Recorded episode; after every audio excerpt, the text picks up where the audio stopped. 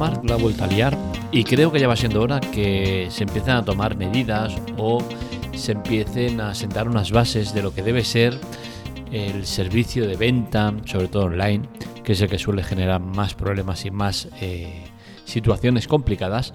Y es que eh, MediaMark eh, hace unos días, no sé cuándo escuches esto, si hará muchos días o menos días que ha pasado, la cuestión es que el 31 de agosto MediaMark puso a la venta en su tienda online el iPhone 13 a un precio de 579 euros. Este precio evidentemente era un error.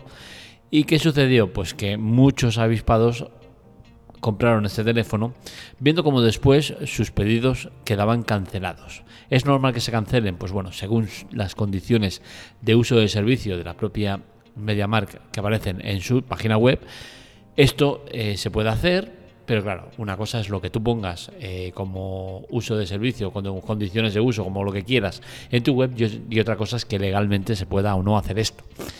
Eh, el tema está en que en redes sociales eh, se empezó a correr la voz de que MediaMark había primero puesto este producto con este precio, la gente empezó a comprarlo y por otro lado MediaMark a la que se dio cuenta pues ya procedió a cancelar el producto y posteriormente cancelar todas las ventas que se habían realizado con este precio.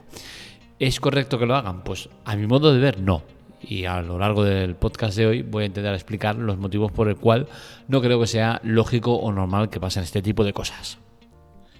Primero de todo, criticar el tema de la falta de información, la opacidad que tiene este tipo de empresas a la hora de pronunciarse o exponer lo sucedido. Se sabe que ha habido un problema, se sabe que MediaMark lo ha subsanado lo más rápidamente posible, es decir, que estuvo unos pocos minutos ese anuncio con ese precio, pero no tenemos datos sobre cuánta gente ha comprado este producto. Podemos hacer una intuición, podemos eh, especular, podemos hacer muchas cosas, pero al final no existen eh, unos números claros, ¿no? Y creo que en el mundo en el que vivimos y en la época en la que estamos, debería existir más claridad en este tipo de, información, ¿no? El tener todos los datos, porque sabemos gran parte de esos datos, pero no sabemos una de las partes más interesantes, ¿no? Que es el de saber si este producto lo han comprado mil personas, dos mil, cinco mil, veinte mil, cincuenta mil o cuánta gente lo ha comprado. ¿Por qué es importante? Pues porque al final cuando leemos una historia nos gusta tener todos los datos, ¿no? Y cuando desde el momento que te faltan parte de esos datos, pues te quedas un poco a medias, ¿no? Te quedas un poco con las ganas. Pues bien, no sabemos el dato eh, y tampoco vamos a pasar a especular. Lo que sí que sabemos es que este producto estuvo poco tiempo a la venta a ese precio y que todos los clientes que compraron el producto a ese precio a día de hoy ya tendrían que tener solucionado el tema de esa compra. ¿Por qué? Porque MediaMark canceló todas las ventas que se habían realizado con ese precio, pero viendo el revuelo que se estaba montando y viendo que eso podía acabar en manos de tribunales y que acabarían perdiendo seguro, pues procedieron a enviar un correo electrónico, otro más, porque ya habían enviado un correo electrónico diciendo que se iba a devolver el dinero de, las compras porque no era eh, legal ya que había un error y tal y cual, pues enviaron luego otro correo a estas mismas personas diciendo que eh, iban a ofrecerles eh, el producto que habían comprado al precio que lo habían comprado. Es decir, reculaban de la decisión primera de eh, cancelar los productos. ¿Por qué lo hacen? Pues seguramente pues, no les salga cuenta el tema de iniciar un proceso judicial que seguramente se iba a iniciar y que seguramente iba a ser condenatorio contra ellos. Es decir, un juez seguramente hubiese dado la razón a los afectados porque es algo evidente que no entra como un error fragante como para que tomen esa decisión de cancelar los productos vendidos. Por otro lado, eh, la imagen que quedaría de MediaMark sería la de una empresa cutre que no asume sus errores, ¿no? Y al final creo que para grandes empresas como esta, el asumir los errores, decir, oye, mira, nos hemos equivocado, no pasa nada, asumimos el error, pues es loable, ¿no? Es decir, oye, cualquiera puede tener un, un error. Y ante eso, pues qué mejor que dar la mejor de tus caras, ¿no? No es lo mismo una empresa como de MediaMark que pueda haber vendido 20.000, 30.000, 50.000 teléfonos con un precio equivocado y que tengan que asumir esos 300, eh, 400 euros de diferencia y asumirlos ellos en la parte de, de, ganancias y pérdidas, ponerlo en pérdidas y listo. A final de año acabas teniendo números positivos igualmente y luego ya internamente tomas las medidas que sean pertinentes que no una empresa pequeña, ¿no? Es decir, el lío que hubo hace poco con Spigen, la cual sacó un cupón de 20 euros por el cual podías comprar un producto de Spigen y tener un descuento de esos 20 euros, es decir, tú comprabas por un valor de, de 18 euros y con los 20 euros no pagabas nada. De 25 euros, pues pagabas 5 euros y listo. Y ese cupón, en vez de ser eh, de un solo uso, pues se equivocaron y lo pusieron que podías usarlo tantas veces como quisieras, pues eh, nos encontramos con la situación que pasó, ¿no? que fue que ciertos usuarios se aprovecharon de esa situación y compraron de manera masiva suponiéndolas unas pérdidas muy importantes a Spigen. Pero ¿qué sucede? Que Spigen es una empresa muy grande y ese tipo de, movimiento, pese a doler mucho, porque les dolió, evidentemente, pues no deja de ser eh, una mancha en, eh, en, el balance anual, ¿no? Pero para empresas pequeñas, este tipo de movimientos, este tipo de fallos, puede suponer el cierre, ¿no? Imaginaos que en vez de MediaMark Imaginaos que MediaMark ha vendido 50.000 teléfonos en esos pocos minutos que, ha habido el error. Imaginaros que estamos hablando de eso, 300, 400 euros de diferencia.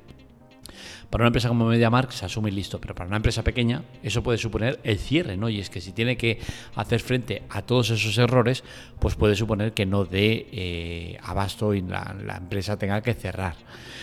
¿Qué sucede? Que creo que este tipo de situaciones debería evitarse de raíz. Es decir, en tiendas como Amazon, que el vendedor pues pueda o tenga incluso que la obligación de poner eh, un chivato, algo que te diga, pues oye, mira, tengo intención o tengo previsión de vender X productos a la hora, al día, al mes, a lo que sea, pero bueno, al menos poner el plazo de una hora o de un día, decir, oye, mira, es que con un día también nos quedamos largos. una hora, de decir, mira, en una hora pues yo creo que puedo vender un producto de estos, o cinco, o diez, o veinte. Y que esa persona tenga la capacidad de recibir una alerta cuando se llegue a ese máximo. ¿Por qué? Porque imaginaros que yo vendo un teléfono eh, a mil euros. Entonces, por cualquier motivo me he equivocado y lo he puesto a 100. Esto sería un error fragante, con lo cual cosa la ley en teoría me parece que está de mi lado y me permitiría cancelar los productos porque es un error eh, manifiesto, ¿no? Pero imaginaros que no lo fuera y que fuera perfectamente posible. Pongamos una situación más real. Vendo un producto a 1000 euros y por cualquier motivo me he equivocado y lo he puesto a 600. Se puede eh, pensar que es una oferta flash y que es válido y que no puedes eh, cancelar los productos porque te puedes meter en un lío. Bien, pues si yo tengo un chivato que, diga, mira, tengo intención de vender eh, un teléfono a la hora o dos teléfonos a la hora como mucho, o cinco teléfonos a la hora, y resulta que como hay un error y en vez de poner el, el precio real he puesto un precio muy inferior por equivocación mía, pues hay gente que se dedica a esto y que lo pone en foros y que empieza la movida y empieza todo el mundo a aprovecharse de esa situación, empiezan a comprar masivamente pues yo recibo esa alerta. Ups, oye, has superado en dos minutos el límite que tenías en una hora. Pues algo ha pasado. No te cuesta nada mirarlo y decir, hostia, pues mira, es que me he equivocado. Y hacer un poco de revisión, ¿no? Y evitar que la bola se haga más grande. Precisamente por lo que digo, ¿no? Porque en casos en el cual no hay un error fragante en el precio del producto, la ley va a estar de parte del, comprador, con lo cual cosa vas a tener que asumir el, el lío en el que te has metido. Y para una empresa pequeña, un follón como el de Spigen o como el de MediaMark con los, con los iPhones, pues puede suponer el cierre o incluso eh, problemas mayores, ¿no? Entonces hay que evitarlo, hay que intentar evitarlo y poner el máximo de medios posibles para que se eviten esos errores humanos. En el caso de MediaMark, Spigen y demás, pues es un error que eh, tienen que asumirlo y que tenemos que entender como natural y que se lo merecen, ¿no? Porque al final son empresas muy grandes que tienen a mucha gente detrás trabajando, muchos profesionales de diferentes sectores y que tienen diferentes departamentos que deberían tener más que previsto ese tipo de cosas y evitarlas bajo todos los pretextos. No puede ser que se cometa un error. Lo puede cometer eh, Manufacturas Pepito, que tiene dos trabajadores y oye, mira, uno se dedica al tema comercial y otro al tema producción. Y digas, hostia, es que va saturado y se ha colado. Pero una empresa grande que tiene 200.000 trabajadores trabajando para ellos y cada uno en un sector concreto y cada uno con su supervisor y su superior y su no sé qué, pues no se puede permitir este tipo de fallos, ¿no? Entonces entiendo que MediaMark haya reculado, Es cierto que tampoco me gusta que haya ni siquiera intentado cancelar los productos. No sé si luego se habrán asesorado bien y habrán dicho, oye, mira, pues es que va a ser peor el remedio que la enfermedad, asumir el, problema y dejaros de historias, ¿no? No sabemos cómo ha ido el tema, ¿no? Pero la cuestión es que al final han cumplido y han asumido el error. Así que todos aquellos que hayan comprado el iPhone a ese precio lo van a tener. Evidentemente, ese producto se retiró y se puso el precio original. El error parece ser que viene porque el iPhone 11, que también lo venden, sí que era el que tenía ese precio de 579 y se confundieron y lo metieron en el iPhone 13. Es un error humano, un error comprensible, pero que es un error que hay que asumir y que luego internamente que toman las medidas pertinentes que, crean conveniente, ¿no? Pero al final el comprador no tiene culpa del error de otro, ¿no? Sí que es cierto que eh, entre las grandes empresas eh, hay malestar y, molesta el que cada vez haya más grupos que se dedican a esto, ¿no? A buscar y promocionar errores de otros. Es decir, grupos, sobre todo en Telegram hay muchos, en el cual pues aquellos usuarios que están en el grupo pues reciben alertas de eh, productos que están con un precio raro o equivocado o que tienen algún tipo de, de problema, ¿no? Y esto hace que luego masivamente la gente empiece a comprar y se monte el lío que se monta.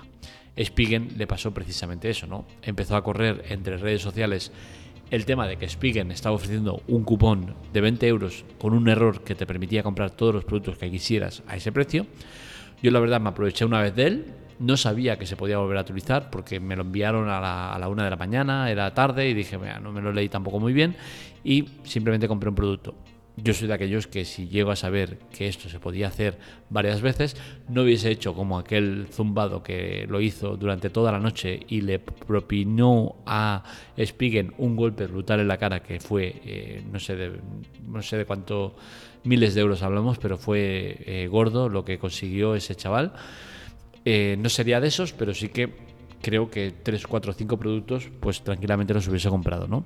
Pero al final es eso, ¿no? Entender quién comete el error, qué tipo de empresa es la que lo comete y eh, ser proporcional acorde a la empresa. No puede ser que a una empresa de dos empleados le caiga un marrón como este, pero a una empresa de 200.000 empleados con unos presupuestos astronómicos, pues sí que entiendo que hay que ser más duro con ellos y exigirles que cumplan con lo que han hecho, porque al final lo que hacen es una publicidad que luego dicen, oye, mira, me he equivocado tal, pero tú ya la publicidad ya te la has de mucha gente entrando a un sitio porque tú has puesto un producto con un precio que, luego dices que no es el correcto, ¿no? Entonces, al final todo el mundo contento, menos MediaMark, evidentemente, que va a tener que asumir el coste del error, pero bueno, todo ha quedado en eso, en una anécdota y en un problema bien resuelto. Hasta aquí el podcast de hoy.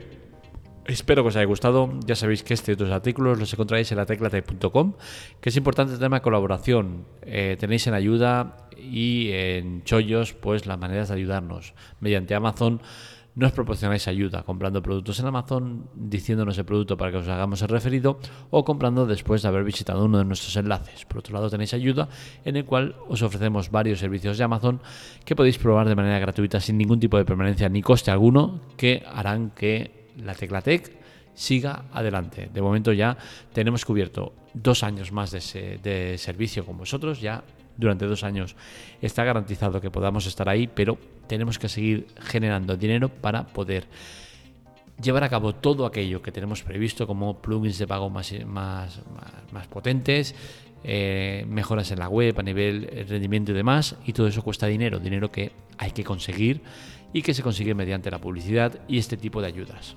Recordad, no os cuesta absolutamente nada y nos ayudáis muchísimo. Hasta aquí, un saludo, nos vemos, nos escuchamos.